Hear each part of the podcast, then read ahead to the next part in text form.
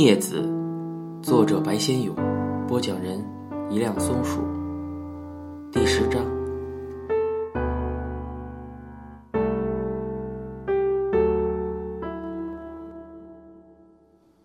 郭老跟我俩人步向莲花池的时候，自言自语道：“啊，他又回来了。”我侧过头去问他：“你说谁？郭公公？”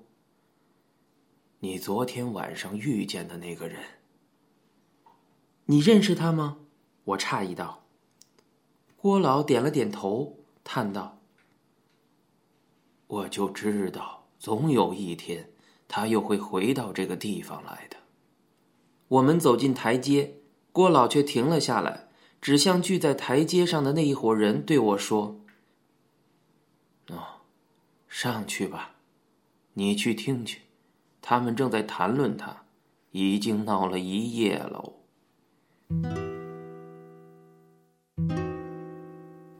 台阶上众星拱月一般，一大伙人围绕着我们杨师傅、杨教头，正在那里指手画脚。大家似乎都非常兴奋激动。老龟头、赵无常，还有三水街的一帮小妖，也在竖着耳朵听着。原始人阿雄仔昂头挺胸，立在杨教头身后，双手叉着腰，庞然大物，如同一个耀武扬威的镖师一般。杨教头一看见我，便倏的一下，手上的两尺长的扇子指向我，一叠声的嚷嚷道：“小兔崽子，快给我过来，让师傅瞧瞧身上少了块肉，扎了几个洞没有。”我走上台阶，杨教头一把把我揪过去，身前身后摸了几下，笑道：“ 算你命大，还活着回来。你知道昨晚你跟谁睡觉了？他叫王奎龙，刚从美国回来的。肉头，王奎龙是谁？你也不知道。”杨教头一巴掌拍到我的背上。这时候，赵无常嘴巴一撇，回应道：“他知道个屁呀！他那时只怕还穿着开裆裤嘞。”赵无常啊，一张鬼脸，瘦的剩下三个指头宽，身子像根竹竿裹着一件黑色的套头衫，晃荡晃荡，脖子扯得长长的。我们这一伙里，赵无常的资格最老，他喜欢向我们倚老卖老，夸耀他从前在公园里的风光。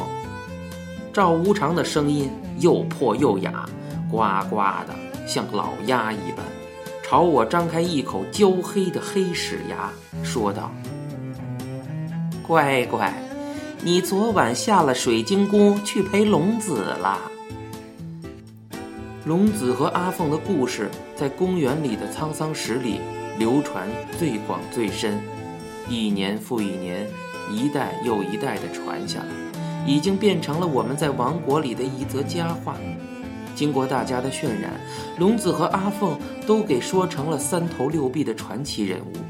我怎么也想象不到，伸着一双钉耙似的手臂的那个人，就是我们传说中的那个又高又帅、经常穿着天青色衬衫跟公园里野孩子狂恋的龙子。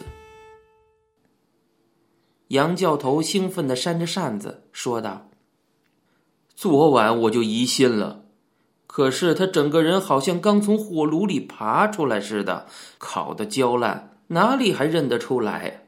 倒是他在台阶上走来走去，那副火烧心的吉相哦，还真是跟从前一模一样。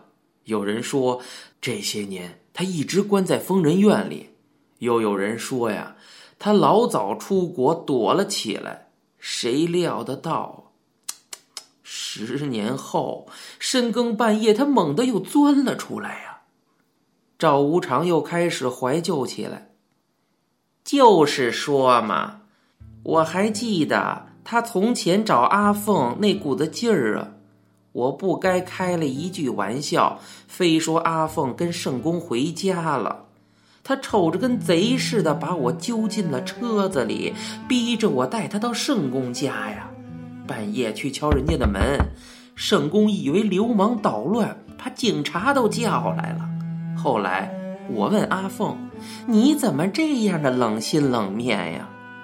阿凤扯开衣服，露出一身刺青，指着胸口那条张牙舞爪的独角龙说道：“我冷什么？我把它刺到身上，还冷什么呢？你哪知道，总有一天我让他抓得粉身碎骨，才了了这场冤战。我们那时候只当他说的是疯话，谁知道日后果然应验了。”老龟头突然气不差的插嘴道：“那个姓王的神气什么？真以为他是大官的儿子了？一双眼睛长在额头上。”这个老龟头他在嚼着槟榔，一张口一嘴的血红。他接着说：“有一晚，我独自坐在台阶上，大概在等他那个小贱人。我看见他孤零零的。”好心过去跟他搭个讪，只问了一句：“王先生，听说你父亲是做大官的呀？”呵，他立起身便走，理也不理。老子身上长了麻风不成？杨教头笑着骂道：“你这个老无耻！人家老子王尚德不是做大官的，是做什么的？要你这个老泼皮去巴结呀？我问你，你算老几？人家理你？”癞蛤蟆想吃天鹅肉，真正是个臭不要脸的老梆子。我们都笑了起来。老龟头挠了两下他脖子上那块长得像鱼鳞似的牛皮癣，不说话了。赵无常插嘴道：“前几天好大的场面呀！送葬的人白簇簇的挤满了一街呀。这灵车前面的仪仗队骑着摩托车。”真够神气的！我也在报纸上看到王尚德逝世的消息，登得老大，许多要人都去祭悼了。王尚德的遗像和自述占满了半版。王尚德穿着军礼服，非常威风。他的生平我没有仔细看，密密麻麻的一大串的官衔。老龟头余恨未消似的说道。要不是他老子做大官儿，他杀了人还不偿命吗？杨教头答道：“偿什么命？他人都疯了。法官判他心智丧失。开庭那天我去了的。检察官问他为什么杀人，他摇着双手大喊：‘把我的心拿走了，把我的心拿走了！’这不是疯了是什么呀？”赵无常划了根火柴，点上了一支香烟，深深的吸了一口气。那一阵子呀，闹得满城风雨。我还记得报纸上的社会版天天登啊，龙子和阿凤两个人的相片都上了报了。有家报纸的标题还损得很呢。写的什么？假凤虚凰，迷离扑朔，欲海情天，此恨绵绵。开庭那天我也在呀，法官就在一女中的斜对面，挤得人山人海，招来好多的女学生。王奎龙一出来，他们也跟着叫：“龙子，龙子。”杨教头突然将扇子一举，露出“好梦不惊”四个字儿来说道：“儿子们，散会吧，穿狗皮的来了。”远处有两个巡警大摇大摆向莲花池子这边跨了过来，他们打着铁钉的皮靴，在碎石径上踏得咯哒咯哒的发响。我们倏的一下作鸟兽散，一个个溜下石阶，各奔东西。寻找避难的地方去了。我们的师傅杨教头领着原始人阿雄仔，极熟练、极镇定地混入了广播台前的人群里。于是，我们莲花池畔的那个王国便消隐了起来。阿青，我走进黑林子里，跟一个人迎面撞了一个满怀。是小玉。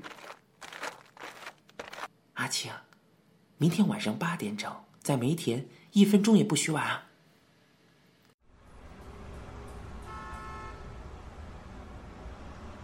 我们坐在衡阳街大世纪的二楼，过道末端的一个中央鸳鸯座上，一个人吸着一杯冰柠檬水，小玉那双飞跳的桃花眼兴奋的炯炯发光。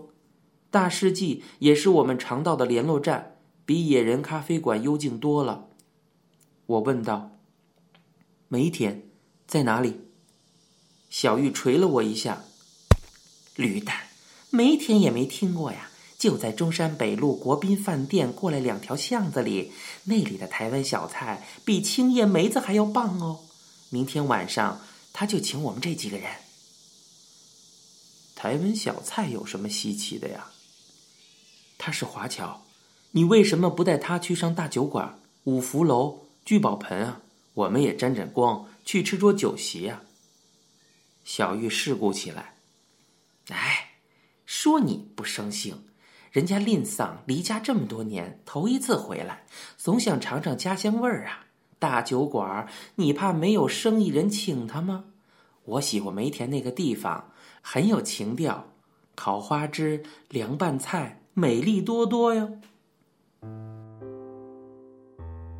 小玉告诉我，那个日本华侨叫林茂雄，有五十多岁了，本来是台北人，后来打仗给日本军。征到中国大陆去了，在东北长春军医院里当了七八年的护理人员。后来他在东北娶了一个满洲姑娘，生了一儿一女。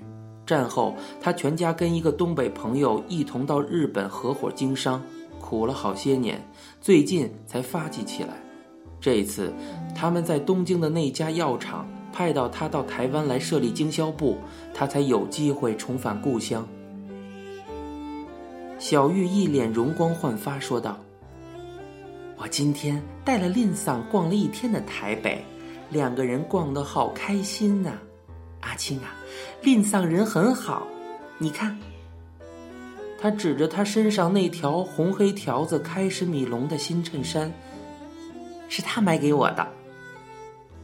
我笑道：“ 你这个势利鬼，一看见日本来的华侨啊，眼睛都亮了。”难道你真的又去拜那个华侨干爹不成啊？小玉冷笑道：“哼，华侨干爹有什么不能拜的呀？我老爸本来就是华侨嘛，他现在就在日本。”哦，我诧异道：“那你为什么不早告诉我？又说你老爸早死掉了，葬在你们乡下。那天我还明明听见你向老周讨钱，说是买什么香烛替你老爸上坟。”你真是哄死人不赔命啊！小玉打鼻孔里哼了一下，哼，告诉你，为什么要告诉你啊？我们公园里的人见了面什么都谈，可是大家都不提及自己的身世，就是提起了也隐瞒了一大半，因为大家都有一段不可告人的隐痛，说不出口的。小玉突然歪起脖子，一脸歹意的对我笑着问道：“阿青，我问你，你有老爸吗？”“什么话呀？”“你老爸姓什么呢？”“姓李呀，姓什么？”我有点恼怒起来，猛吸了两口柠檬水。小玉嘴角挑起：“哼哼，你老爸真的姓李呀？你真的知道你老爸是谁呀？”嗯，我忍不住的一拳豁了过去，干你娘嘞！小玉却得意的笑了起来，哈哈哈哈！你看，白问你一声，你就输不起了。他俯下头去，默默的吸着他的柠檬水，半晌，他梳的头一扬，掉在额头上的一缕头发一下甩回到头顶上，一双桃花眼闪烁起来。告诉你们。告诉你们，我是一个无父的野种，我从来没见过我老爸，也不知道他是谁。我不姓王，那是我阿母的姓。我阿母告诉我，我阿爸是一个日本华侨，他姓林，叫林正雄，他有个日本姓中岛。我阿母叫他那嘎吉玛，我的身份证上，父亲那一栏填着“莫”。人家问我：“你老爸呢？”我回应：“死了，老早就死了。”我总装作满不在乎。小玉耸耸肩，接着说：“可是，我心里一直在想，那个马路野狼不知道现在在哪里，在东京，在大阪吗？还是调到太平洋里去了？那年他回台湾做生意，他去上酒家。”在东云阁碰到我阿母，两个人就那样聘上了。我阿母说，他上了那个马路野狼的大当，他回日本，说一个月就接我阿母去。我阿母已经怀了我，哪晓得他连东京的地址都是假的，一封封的信都退了回来。我从小就对我阿母说：“阿母，别着急，我去替你把那个纳卡奇马找回来。”从前我一天到晚的到那些观光旅馆，国宾、第一、六福客栈，通通跑过了。你猜我去干什么？你去兜生意，呃，乱交。小玉笑了起来。我去旅馆柜台去查，查日本来的旅客名单。唉，艰苦啊。先查他的中国名字。又去查他的日本名字。我常常做大梦，那个华侨老爸突然从日本回来，发了大财，来接我阿母跟我到东京去。我笑道：“你又在做你的樱花梦了，阿青，你等着瞧，总有一天我会飞到东京去，去赚大钱，赚够了，我便接我阿母去，我来养她，让他好好的享几年福。”了了他一辈子想到日本的心愿。我想要他离开他现在的这个男人，那个混账东西，不许我们母子见面。呃不允许你见面，这又是为了什么？小玉叹了一口气。唉，我在他的里面下了半瓶巴拉颂。我咂了下舌头。乖乖。你还会这么毒人呢？那个山东大汉人并不坏，他整天叫入你奶奶，俺入你奶奶。他是个货车司机，开大卡车的，从前在部队里当过驾驶兵。山东佬，壮得像条牛。我阿母一把就让他抓到床上去了。我跟他起先混的还不算坏，他到台中运货回来，总带盒我最爱吃的凤梨干给我。喝了两口酒，他便捏起鼻子学女人声音唱河南梆子逗我笑。可是有一次，我在家里跟人打炮，却让山东佬当场捉到了。小无耻啊！怎么偷人都偷到家里去了？小玉耸了一下肩膀。有什么神奇啊？我十四岁就带人回家到厨房里打炮去了。我们住在三重镇，附近有好几个老头子对我好呢。常给我买东西，什么钢笔呀、皮鞋呀、衬衫呀，给我买一样，我就跟他们打一次炮，叫他们干爹。有一个卖牛肉汤的，是个大麻子，可是他最疼我了。晚上我到他摊子去，他总给我盛一大碗牛肉汤，热腾腾的，又是牛筋，又是瘦肉，还有香菜，喝的受用的很呐。你知道吗？他家里有老婆的，我便带他回家。从后门溜进厨房去，谁知道那次却偏偏让那个山东佬撞了个正着。你猜他拿什么家伙来打我？卡车上的铁链子！屁精屁精！他一边骂，一边铁链子劈头盖脸的就刷了下来。要不是我阿母拦住，我我这条小命早就归了阴了。你说，我要不要毒他？小玉望着我，一脸无可奈何的神情。他吸了一口气，继续说：“幸好没毒死他。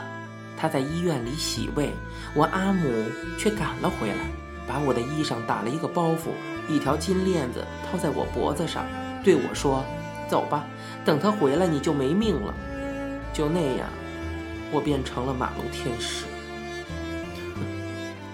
”说着，小玉咯咯的笑了起来。我突然记起了丽月姐的话。哦，对了，小玉，老周昨晚又来找你了。丽月说，那个胖阿公气咻咻的，要是他知道你又在外面打野时，他不撕你的肉才怪呢。小玉立起身来，拾起了桌子上的账单儿。去他的！那个糟老头子好麻烦。好兄弟，拜托拜托，你替我撒个谎吧，就说小爷去割盲肠去了。回到锦州街，丽月还没有下班，欧巴桑已经带着小强尼睡下了，全屋电灯都已熄灭。我摸到房里，在黑暗中，却突然看到下午搁在床上的那一串锡箔元宝，正在微微的闪着银光。我提起那串抖瑟瑟的元宝，穿过厨房，走到外面的天台上去。天台一角，一只装满了沙的洋铁罐里，一炷香还在燃着几点星火，大概是欧巴桑烧祭留下来的。我蹲下身去，划亮了一根火柴，点燃了手里的那串锡箔，那些元宝烧得嘶嘶的响，一个个烧成了灰。一缕一缕，飘落到地上，颤颤的，独自闪着暗红的灰烬。我抬头望去，天上那一轮七月十五的中元节的月亮，又红又大，偏西了，正压在远处高楼的顶尖上。反转房中，我连衣裳也没有脱，汗黏黏的，便卧到床上去了。我的身体已经疲倦的发麻。四肢瘫痪在草席上，好像解体了一般，动弹不得。在黑暗中，我看见窗外反射进来的那些酒吧的霓虹灯，像彩蛇般在窜动着。渐渐的，我的脑子却越来越清醒起来。三个多月了，这是头一晚，我突然感到，我竟是如此思念着蒂娃。思念的那般迫切、猛烈。